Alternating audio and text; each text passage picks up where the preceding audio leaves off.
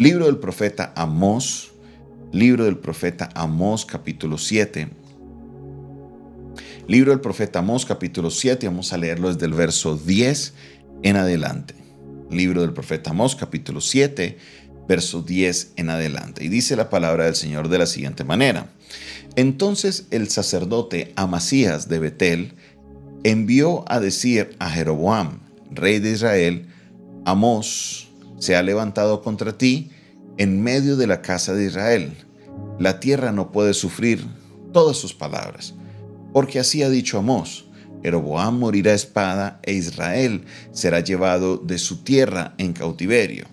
Y Amasías dijo a Amós, vidente, huye, huye, vete, huye de la tierra de, a tierra de Judá y come allá tu pan y profetiza allá. Y no profetice más en Betel, porque es santuario del rey y capital del reino. Entonces respondió Amós y dijo a Amasías, no soy profeta, ni soy hijo de profeta, sino que soy boyero y recojo higos silvestres. Y Jehová me tomó de detrás del ganado y me dijo, Ve y profetiza a mi pueblo Israel. Ahora pues, oye palabra de Jehová. Tú dices, no profetices contra Israel, ni hables contra la casa de Isaac. Por tanto, así ha dicho Jehová. Tu mujer será ramera en medio de la ciudad, y tus hijos y tus hijas caerán a espada, y tu tierra será repartida por suertes, y tú morirás en tierra inmunda, e Israel será llevado cautivo lejos de su tierra. Amén.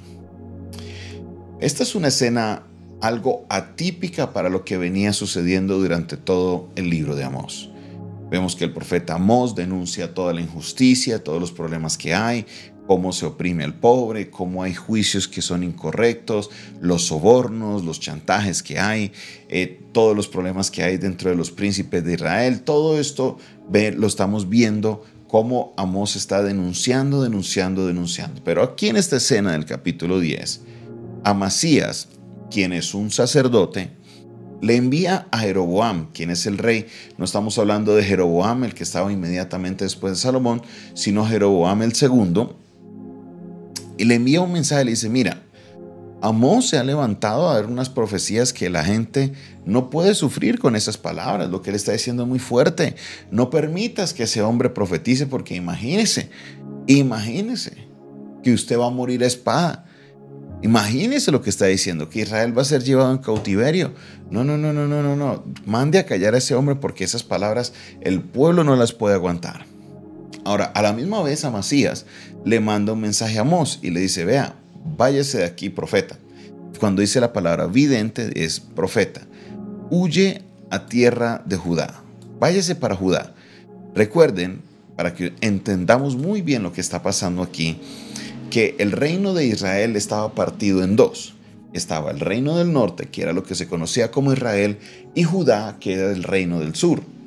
El reino del sur estaba mucho más hablándolo en, términos nuestros, estaba mucho más cercano al Señor, estaba mucho más eh, eh, correcto en sus cosas. El reino del norte sí desde, desde que Salomón, desde que Salomón murió, el reino del norte estaba hecho un desastre por la idolatría. El reino del sur había conservado lo que era el culto a Dios, había conservado muchas cosas y por esa razón eh, Amasías le dice, vea, váyase para el sur que a lo mejor allá sí lo van a escuchar váyase para allá, allá sí, allá sí. Entonces, ¿cuál es la respuesta de Amós? Amós le dice, venga, venga, venga, venga, mijo, venga. Hagamos, hablemos bien. Primero que todo, yo no soy vidente o yo no soy profeta. En otra versión, la traducción viviente dice, yo no soy profeta profesional. En otras palabras, él no viene de un linaje de profetas, él no ha sido entrenado yo no he sido entrenado en esto de la profecía, ese no es mi trabajo. Yo soy boyero, en la traducción viviente dice, yo no soy más que un pastor de las ovejas y un cultivador de higueras. Un cultivador de higueras y un pastor de ovejas. Sin embargo, el Señor me apartó de mi rebaño y me dijo, ve y profetiza a mi pueblo Israel. Él está diciendo, en otras palabras, venga, venga, venga, coloquemos las cosas claras, a Amasías. Yo no soy profeta. Yo no pedí hacer esto. esto no es lo mío. Yo, mi profesión es cuidar de ovejas, mi profesión es cultivar higos. Eso es lo que yo me dedico, pero estando allá atrás del ganado, lo dice en la versión Reina Valera, en otras palabras, detrás de toda la acción de lo que es trabajar con animales, Allá me, llamó el Señor y me dijo que hiciera esto, entonces yo solamente estoy cumpliendo la obra de Dios. Entonces vuelve y reitera la profecía contra Israel, pero también añade algo que va a sucederle a Amasías, a su esposa y a sus hijos, porque Amasías estaba actuando mal. La novedad aquí en el texto es que no solamente se reafirma la profecía que se venía hablando, sino que ahora Amasías entra en un castigo fuerte a pesar de ser sacerdote, porque Amasías no obró mal tras de todo. Le manda un mensaje a Jeroboam, pero le manda otro mensaje a Amós. Quería de alguna manera como resolver esa situación porque según su perspectiva, el pueblo no aguantaba más las palabras de Amós. Era un mensaje muy, muy fuerte el que estaba dando Amós. Desafortunadamente lo que estamos viendo es algo muy similar a algo que sucede a veces dentro de la iglesia. Dios nos llama a nosotros a hacer una profesión, a hacer un trabajo. Y muchas veces se me acercan personas al final del culto y dicen, no, pastor, esa palabra de hoy como que no. O no te dicen nada. O a veces acostumbran a decirle, no, pastor, mire, yo creo que usted debería predicar mejor de las finanzas, un, mensaje de motivación, un mensaje para levantar el espíritu. Esos, esos mensajes tan fuertes como que eh, no le gustan a la gente. Asumiendo de que a la hora de uno preparar un mensaje como pastor, uno se pone a pensar en qué es lo que la gente quiere escuchar. Y es posible que en algunos casos, algunos ministros o algunas personas que se dediquen a predicar parten desde el punto de vista de la gente, a ver qué es lo que ellos quieren escuchar y vamos a preparar un mensaje conforme a lo que ellos quieran escuchar. Pero lo que vemos en Dios es que Dios no se amolda a lo que yo quiero, sino que Él siempre prepara lo que yo necesito. Dios en todo lo que vemos en la palabra de Dios, Dios siempre se enfoca en nuestras necesidades. Mire lo que dice la palabra de Dios. Mi Dios pues suplirá todo lo que os falte conforme a sus riquezas en gloria. Cuando dice eh, todo lo que os falte, no se está refiriendo a todo lo que me guste, sino a todas mis necesidades, a todo lo que yo necesite. No se refiere a todo lo que yo quiera, a todos los gustos que yo tenga, sino a todo lo que yo necesite. Dios conoce nuestras necesidades, nos dice la palabra, antes de que nosotros las tengamos. Y Él se ocupará de nuestras necesidades. Amós fue enviado por el Señor, no como profeta profesional, sino como un siervo a llevar un mensaje que Israel necesitaba escuchar. Definitivamente no era el que ellos querían escuchar, pero era el que ellos necesitaban escuchar.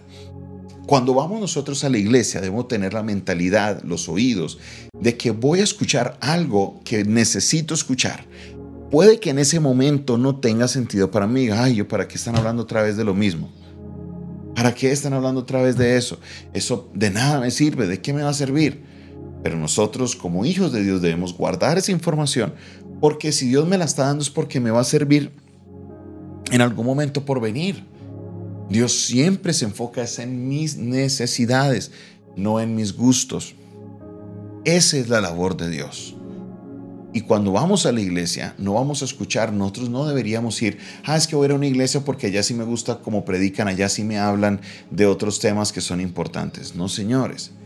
Nosotros vamos a la iglesia donde Dios nos puso y vamos a escuchar la palabra que Dios preparó para nosotros hoy. Dios de alguna manera es como esa mamá a la antigua, que uno llegaba a la mesa a almorzar y que hay para almorzar lo que la mamá hizo Ahora vemos algunos casos que si uno quiere pollitos, le hace pollito, que si el otro quiere cerdo, le hace cerdo, si el otro solamente quiere arroz y ensalada, le hacen arroz. Para todo, cogen a la mamá del restaurante. Las mamás a la antigua, yo recuerdo muy bien, colocaban una correa en el medio cuando sabían que eran difíciles los muchachos para comer y a cada uno le servían su comida. No pregunte, ni siquiera se le decía qué era. Me recuerdo que le preguntaban a uno, vea qué de almuerzo hoy, y le decían, no, coma y no pregunte. ¿Qué hay de almuerzo hoy? ¿Cómo y no pregunte?